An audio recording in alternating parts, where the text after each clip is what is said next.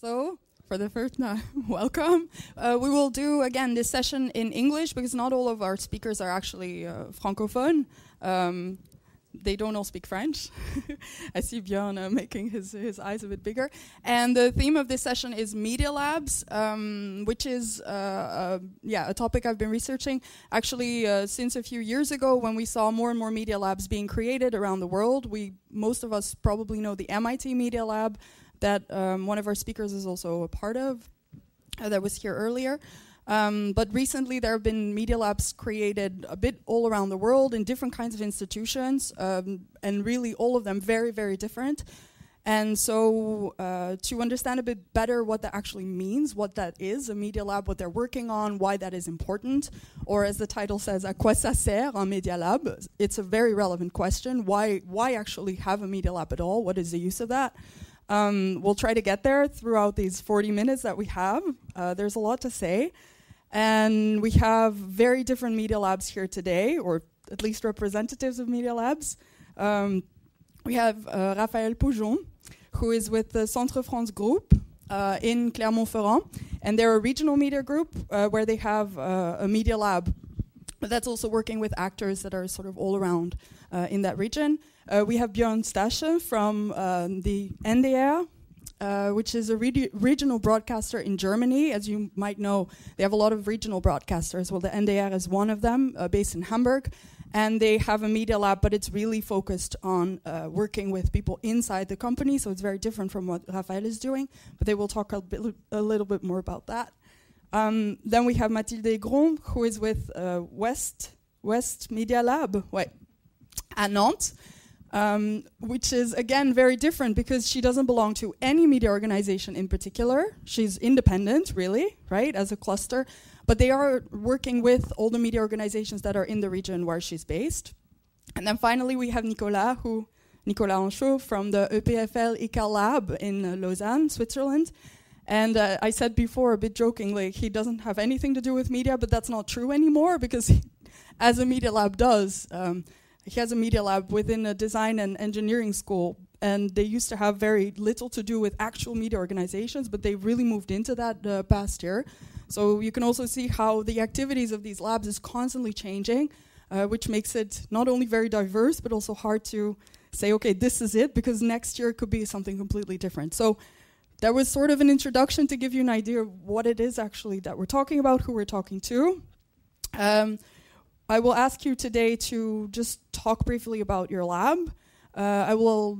Uh, we will see also what are they actually doing, what are the things they are working on, and uh, we'll try to get to the question at the end: what is actually the use of a media lab, if we get there, and hopefully there will be some time for questions at the end. Um, so to start, can I all just ask you to briefly say something about your lab? What is it actually, and why is it created?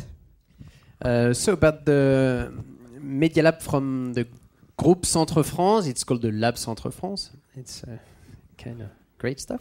Uh, it was created four years ago, and uh, the aim was to um, um, to help the digital transformation. Uh, the transformation, digital is a mean, and uh, so the transformation of the group, of the way we make news, we produce, we share news, the way we interact with our audiences, but also the way um, we changed the culture, the culture of the group, the way um, all the jobs have to work together, and the way we have to open to the ecosystem, to the um, to our audiences also, and to to start to be more user centric on the way we uh, make produces of information, if we can call them like this, uh, and the way we uh, we have to interact with all these people. So the lab today is uh, we are just two two persons full time jobs, but uh, we working in a project mode, uh, in a project way.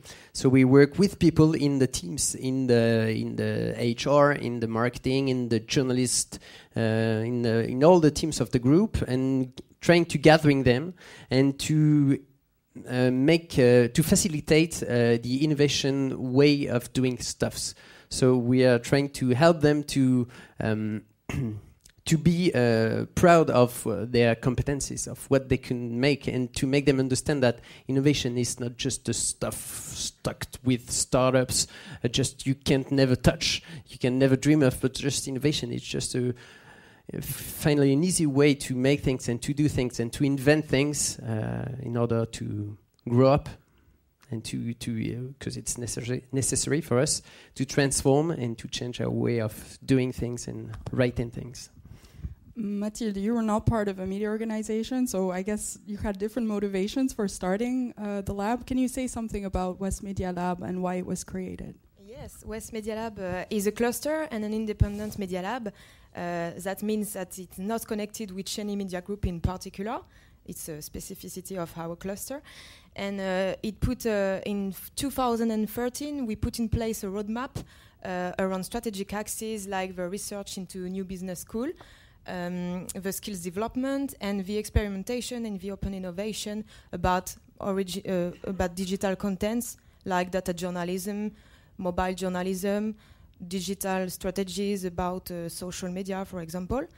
And we have the particularity too to bring a lot of actors around digital topics like uh, local uh, media in the region, most of the local media in the, in the region, including Ouest France, the leading French daily, but also regional uh, branches of France 3 and France Bleu, and um, local television station and radio station, but also uh, content agencies, startups, freelancers, and schools and universities in communication, journalism, web design, design.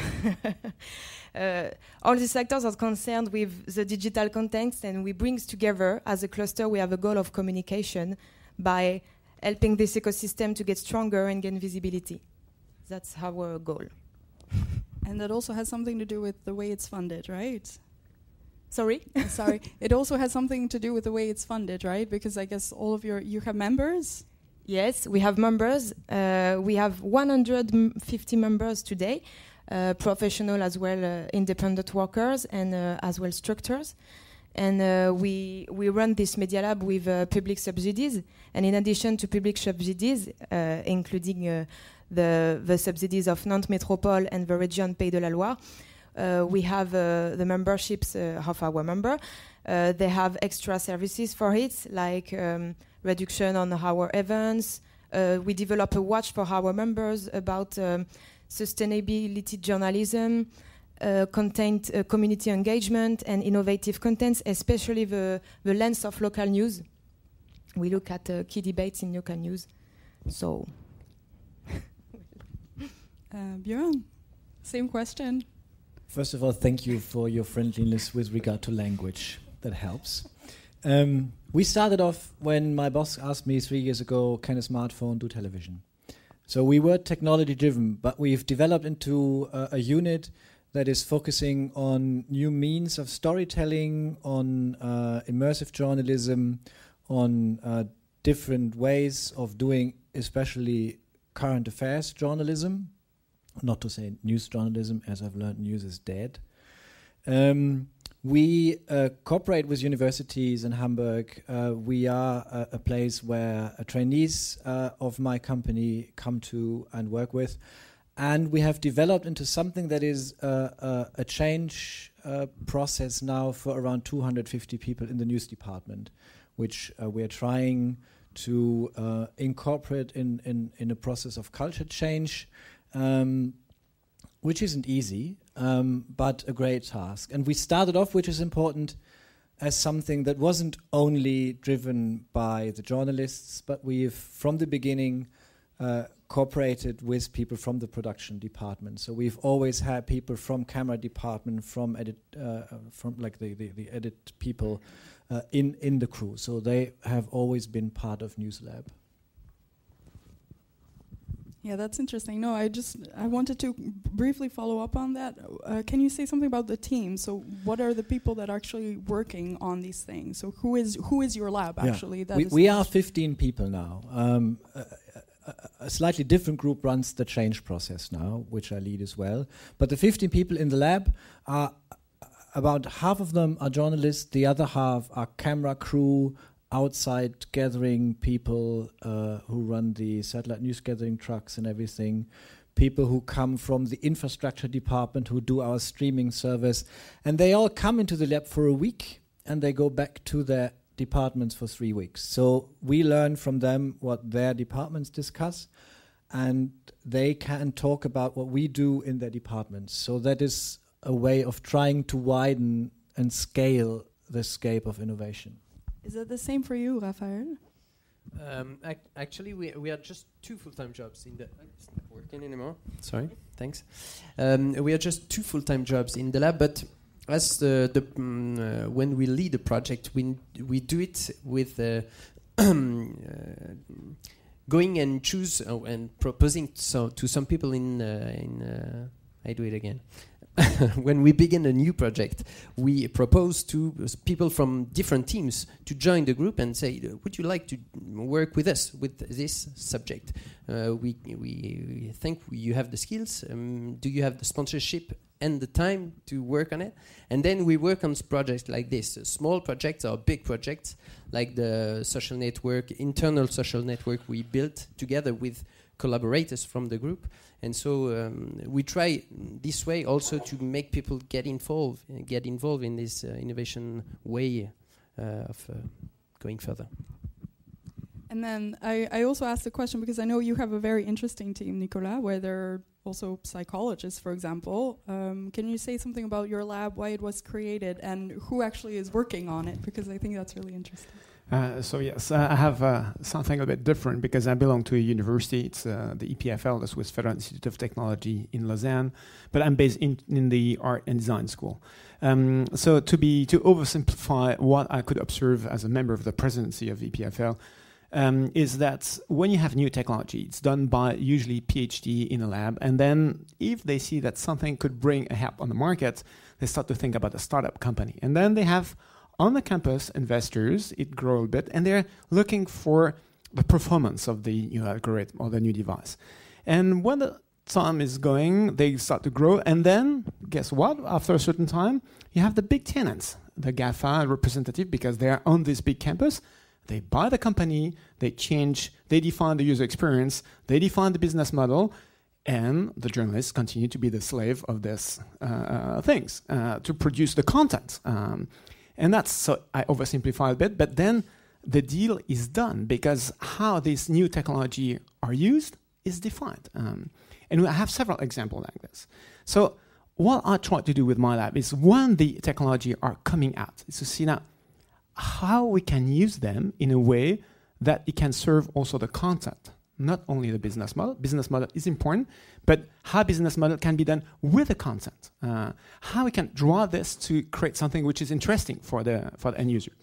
We're starting fun technologies.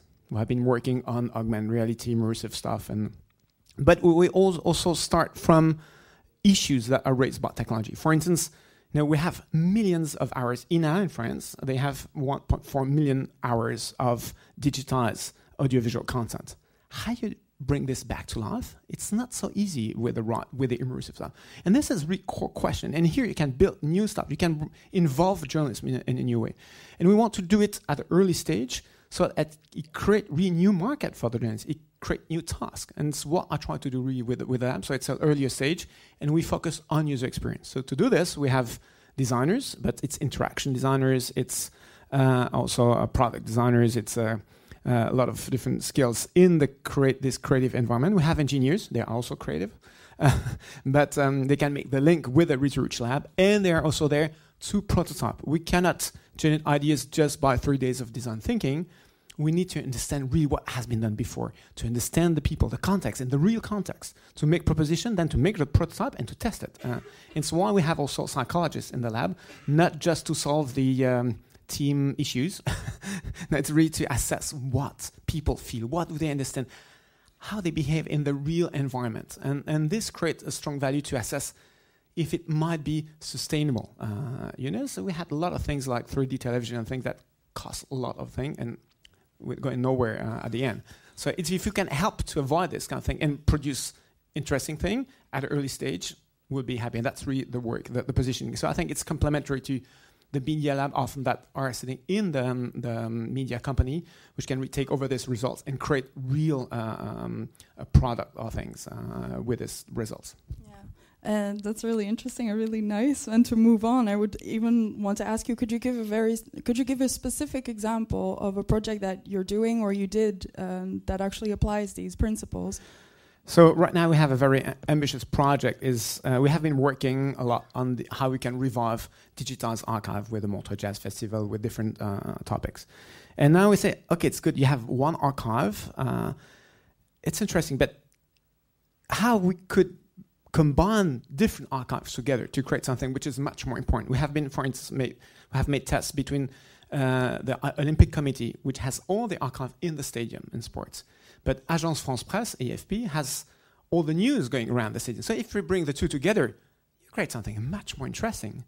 And then if you combine this with what is going on on the social network, together you create totally new uh, digital experience. But, but there is a big issue, is how you clarify still have a clarification of where the information is coming from because a data that is stored long term about an athlete at the IOC has different value to something that you have on the on the tweet. Uh, so if you don't clarify things, it's a big issue. And the third thing that we want to bring the project, we want to also engage people in real situation. So we're trying to make physical installation for events, uh, and so the media can be also a social player um, and have this experience online on the web so we can create physical experience immersive experience and the uh, digital uh, part online what is the project uh, now we make a test about a cultural event in, uh, in switzerland uh, and then the goal is to switch it on sport uh, to test with different type of content yeah.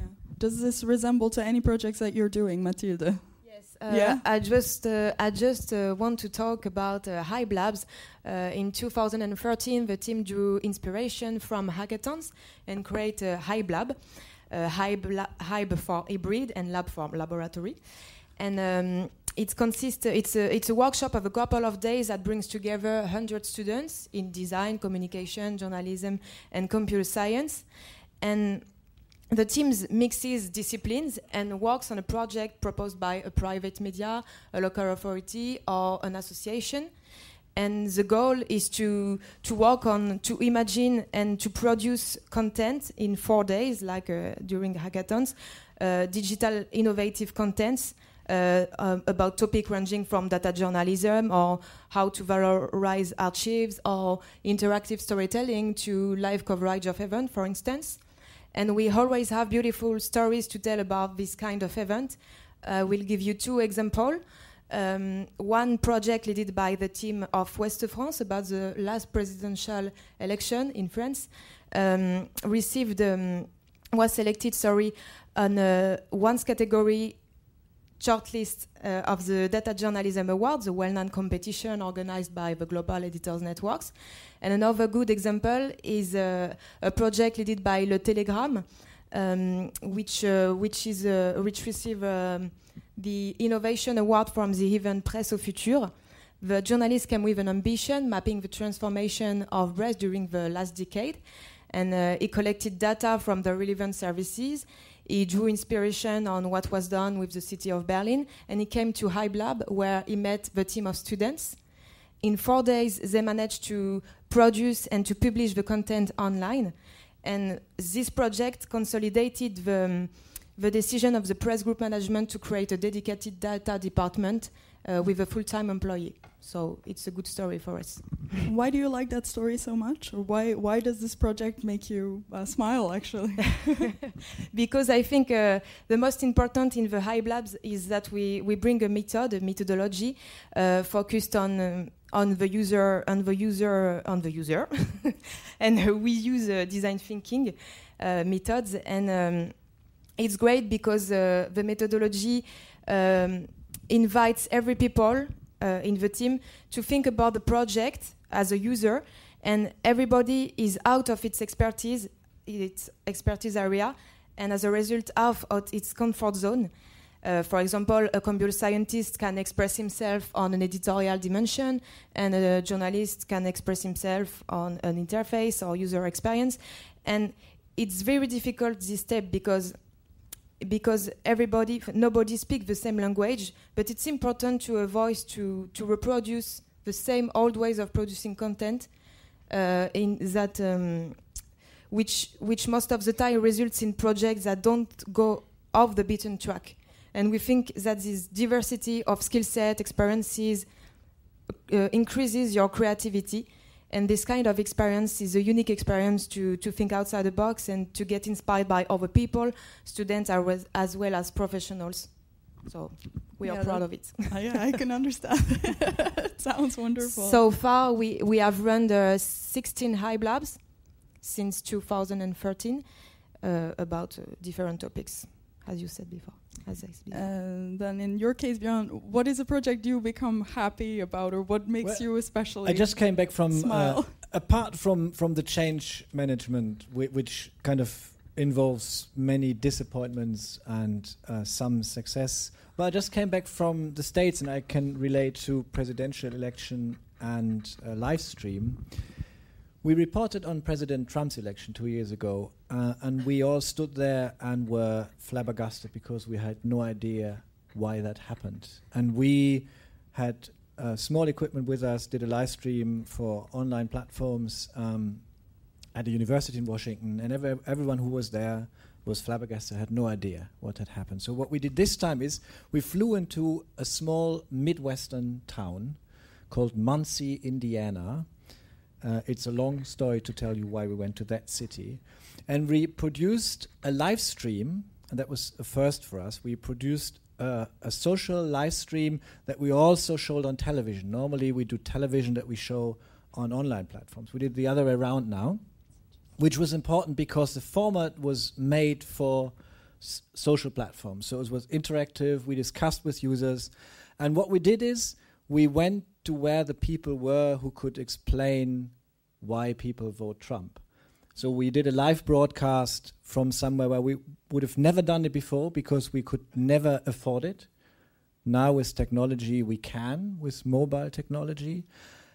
And we solved the problem because we made made it to the people that feel left behind and that don't talk to us anymore. We sat at a very small university in the Midwest. We talked to students who vote Republican. Yes, there are some. Even um, um, factory workers who came to the stream, uh, who voted Democratic, who vote Republican now.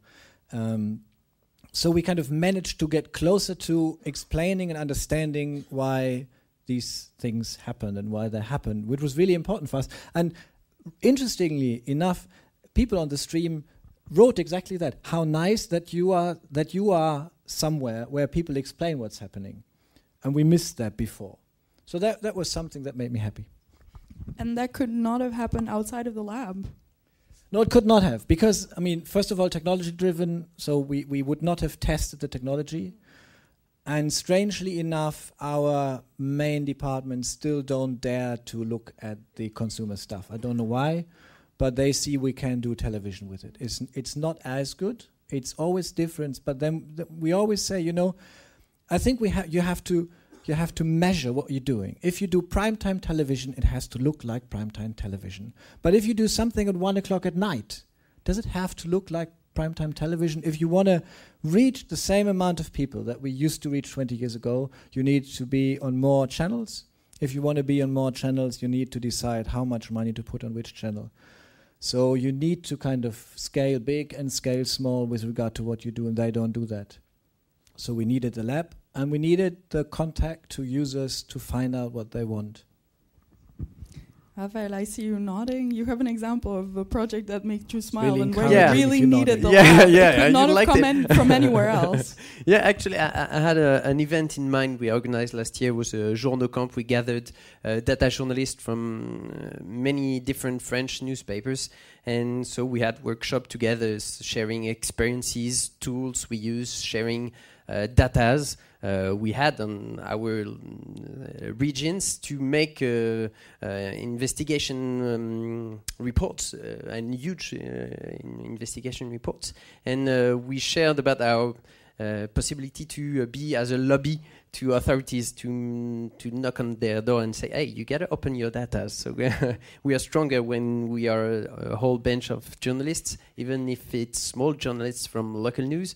We are more powerful if, if we are numerous. But uh, it made me remember for something we we made. It was kind of two years ago. Um, we put uh, uh, four or five journalists in a, in a van, connected van, and we send them on the road and uh, in our rural places in the mountains, in the Bourbonnais. And so they went on the road, uh, they connected to audience there, and they asked uh, to the people directly, okay, wh wh what, you, what could you tell us about you? Where, wh where do we go? Who do we go to have great stories. What can we tell about you? Tell us what we can tell about you. And so they connected to people like that, and they were. It lasted for. It was an experiment, so it lasted for five or six days, and so they bounced from people to people who tell them, "Oh, there is a good story in that place. You should go there. There's my niece making stuff with honey. I don't remember the stuff, but uh, and so they produced content in this local news, uh, mobile local newsroom." And it was such a great experience for for them, for the content we produced because. Uh, really it was great. We we were talking about stories uh, we've we've never met if we had never done this. You know, from the uh, newsroom in the newspaper, you never say, "Okay, I'm going to go to this place." Maybe there will be great stories. If you don't go there, you don't know. So our ADN, our um, uh, reason to be is uh, proximity. So this way, this way of experiment, experimented things uh, gave us um, an opportunity to uh, yeah, test this thing. And we did it again for the presidential. So we had this for on the great center of France. We have uh, a, a, huge, we cover a huge uh, center of France, and so we put the same journalist in a van, and they made the the brown uh, in whole France, in all our territories, and go to meet people and ask them about the presidential election and ask them, okay, what is your concern? What, what are you concerned about? What is your priority? And so we we go to people on the market. We announced it in the paper saying, "Oh, we are going this uh, this day. We'll be on the market. This day we'll be in the school. This day we'll be in the in uh, in in your um, yeah uh, at, at, the school." And so people came. People made kilometers to see and to meet journalists to talk with them about what they had to say and not what we wanted them to say. But it's, it's, it's really, it's really, it's really important to understand and to learn that the people that we report on are not just objects yeah. of our stories, but they are also actors yeah. in research.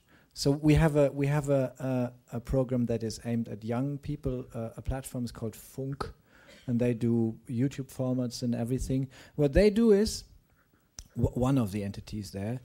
They, they they have their journalists do whenever they talk to protagonists. They also have to fill out a questionnaire with regard to what apps have you got on your smartphone? What do you like about news? What don't you like? So so they also they they always take like their protagonists seriously as partners in developing product which i think is really important and we forgot about that. We do what journalists think is good.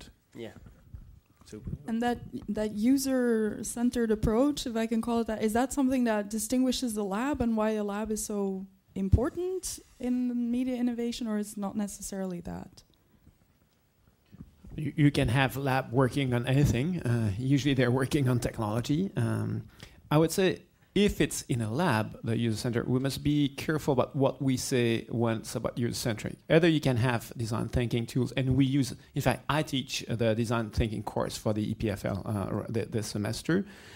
but what I always say, it's really good, and we use it in the lab if it's for ideation and if it's for team building because you, you bring idea, like you said, you bring different disciplines together. We can think out of the box, but also out of my uh, knowledge. But then I always said to my students, if at the end of the course, because they, they have to do a small project, because you saw one user during uh, uh, three hours and you have this workshop, you say, do you tell me I have a solution? You're out. because you don't, you don't know what happened before, you don't really know him. You don't have any real prototype. You have just you know, cardboard stuff. So it creates a perspective, which is interesting. It can be a starting point for a project, and it's useful. We can reuse it. But don't think that you have a solution that because you met five users, you know them. Uh, and I think this is really a, a, a big Hy- issue. Hypothesis. Uh, you have a hypothesis. Exactly. And then based on this hypothesis, you can build a project and That's it. start to think about. And especially, we need also to look back. We work a lot with virtual reality, but it's incredible how many people have incredibly nice ideas, fail, and they just ignore that you have 30 years of research on virtual reality on the automotive industry, and everything, the incoherence between your brain, your eyes, and your everything has been documented. But just it's a cool stuff. We have good, cool ideas in two days, and and we think that we have a solution. So again, I'm not against this uh, um, design thing, but for ideation, to start project, to open hypothesis, to bring the people together, it's really strong for this, but it's not getting a solution. And here, have to be careful. So when we, as a lab, we look at user-centric, means that we really spend a lot of time. We work, for instance, with elderly people. Uh, I always say the elderly people are the best people to work with if you want to be innovative in, in digital. and uh, but it takes it takes time to be re- with them, and then we have read the study. We can retell you what they really believe in, why they have some difficulties, and we say that there's a lot of wrong belief on, on, on this, and then you get really strong opening that you can build for, for sustainable innovation. Though So I would always say that in the journalism business at the moment, you can't have enough user centricity. So I think the, the, the, the common mistake is that there is no user connection. Uh, so, so I would rather go for more and not say be careful yet. So, so, so let the wave get there and then say be careful. But we are still here, I think. That sort of made me. That makes me think of what you said a bit earlier about that you were actually working on a culture change, also much more than non-developing things. Is that one of the main challenges? Uh, doing that, or is it something else? Like, what? What is really? Well, well, the difficulty with all, all our labs and with all the labs that I've uh, the the privilege to get to know during the last two three years is prolonging and scaling innovation, isn't it? Um, and if you are outside entities, it's easy to innovate. As a startup, it's difficult to sustain. If you're within a company, it's even difficult to innovate because you suffer from the culture around you. Um, so when you innovate and when you've done something that works and you want to get it into everyday life, the most dangerous thing you can do is put that into innovation into existing structures. What you have to do, I think, is merge existing structures into the new. And you have, have to think about something that, let me introduce a German word, we call Gummimuffe.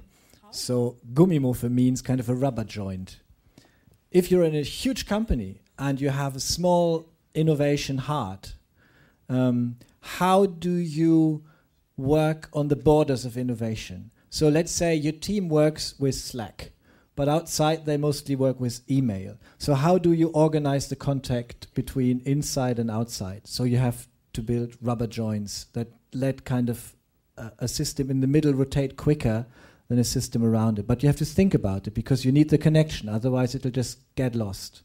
Gummimuffe. And you managed to do that at some point, right? Well, I think we sometimes manage to do it and we sometimes don't. So we've introduced our mobile reporter now into a newsroom. So that works, and he is kind of taking more people um, with him because they kind of adopt to his uh, structure. And we'll have to do that in different parts um, and more and more when we build our new newsroom. I think the issue of sustainability is also a, a big issue for us when we uh, bring back to uh, the company or our partners the results. I think where we're still having some trouble is to to involve people at the early stage to design or think about new ways to extract value from the innovation, because often we we we have emerging technology, okay, we have convincing user experience, and when you give it back to the company as the people in the marketing, in the management, they they they are really under pressure, so they apply the I would say the existing uh, principle to to extract the value. And in fact, here you need to also in, in an early stage you get to step back, see how we can rethink the way that we can extract value, and just think about the beginning of, of Google. It was a PageRank, a technology. It was a, a fantastic change in terms of user experience. One bar, very simple colors, and the way that they extract value, it was also something totally different. But here for us, we have very difficult time to find a partner to think in an early stage about what could be the new way, totally to rethink, to extract value out of this. Because when you have a way and you have found a way, then also you create money, and then it falls over. But I think this is a big uh, topic, and honestly, I'm still fighting to find solution. You haven't found one yet. we don't have honestly partner. We have economical uh, schools, uh, but they usually they publish and they make long time, so make uh, kind of classical universities. Um, then you have business schools, but they are mostly doing continuing education, and we don't find a lot of place where people are really have the time to create new, uh, not only business model, but way to extract the value, but also to understand why it could be sustainable. Wh- I mean, create also knowledge on this so that we have something to build on, and this is a, a big issue. really have the time is an issue as well to really have the time to because that is missing often as well. We, we said that before right? You innovate they say it's great and you say you know if you want to prolongate you know you need resources and they say well i don't you know I, I'll, I'll do everything like i did it before. I don't have resources so i don't do it. So so no you if you want something new with same resources you have to stop something old Yeah, we were talking about that before in terms of choices. Then maybe that would be the last question, and then I'll see if there are questions from the audience. What would be the choice that each of you would make in terms of uh, the lab for the lab to do, or what would what should we do working on the future of media and journalism? Because that is sort of what we're what we're talking about today. Um, and it's a very personal question, but I'd just be really curious about it. Uh, actually, we see the future of uh, our lab uh, like this. We're gonna close the lab, surely.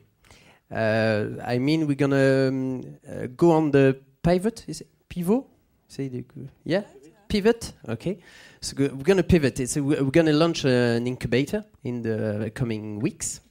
And uh, the, this incubator is going to be the, the new vehicle of uh, the innovation process to make um, uh, to make uh, the friction between the two worlds. It's a bit caricatural, but it's like that also. Uh, of our old media with the old way to do things and to to invent new way of telling stories and uh, the new way of um, producing and of th- thinking stuff user centric of startups and methods and culture and so the, the for us the aim is to make the friction of these two worlds um, make emerge innovation and other way to think about new things new products new offers and to make realize to all our people that they have talent and they can work with startups. It's not just a kind of uh, All of our people, you mean journalists mostly, everybody also in all the, the all the all the jobs all the Yeah. jobs all the jobs. It's important to mix it all and it's uh, the diversity is uh, the wellness we have. So we're gonna run like this Yeah, g- bring people together. I think is really important, um, and allow people to make mistakes is really important. We are not used to that. If we do an outside broadcast, it has to work. So we have the first way, the second way, the third way. So learn to make mistakes is really important. Learn to kill your goodies is really important. Um, and I think if you have to make the choice, talk to someone who uses your content first. I think that that is the main thing that we've forgot uh, about, and I think that's really important. Uh, just to say one word about our um, most challenge for us uh, at West Media Lab, we, we we are fully aware that innovation is not just about tools and technology; it's also about uh, mindset and corporate culture, open to experimentation and collaboration between profiles. And by running this Media Lab for five years now, we became aware of the importance importance to identify people in the newsroom who are eager to experiment new contents but also to trigger enthusiasm within the organization. I, I mean, we, we had to convince sometimes team leader to freeze their team to come to a high lab. And uh, at the beginning, journalists came when they have a day off or took holidays to come at a high lab. And on the contrary, you may have to convince the content producer sometimes. And in this case, it's important to make them aware of the importance of the potential of the new contents and new technologies and to help uh, management to identify and take into account their production constraints. So we, we help to facilitate the dialogue within the organization, and we have to exchange both with the decision makers, but also with the makers, the content producers, to involve everybody in the process. And it's really important for us. And one one other thing is you don't have to innovate just for, for innovate for the sake of innovation. I, I, innovation is a permanent process. It's not in a hand in itself. So it's important for us to spread a culture of, of experimentation and collaboration within within organization, not just thanks to one-shot experimentations, but thanks to to long-term relationship with our members. Nicolas? So for uh, this last uh, uh, answer, I will not speak about my lab, but uh, about another initiative. I had the chance uh, to collaborate with uh, the World News Congress for many years with the WAN-IFRA, and as I was also a former journalist, and and to see that in many places around the world, we have, including in Switzerland, on, in my campus, we're opening a small cluster and, and the thing is that it's very difficult to know what's happening uh, in other places around the world. What are the big trends? Not in our region, because obviously, if you want to really to bring uh, uh, disruptive innovation, you might need to to reach a really broad audience to to have it adopted. So if we don't know what what are the big trends in terms of behavior, behavior change is very difficult. So we need to know what's going around. Uh, we know, need to know how we can act and don't redo what others are doing so, and team up when their project, for instance, innovation project, as soon as possible with the right actors. So it's why we're setting now, especially in sports, because it's a, it's a domain where there is a culture of innovation. There's also an audience ready for it.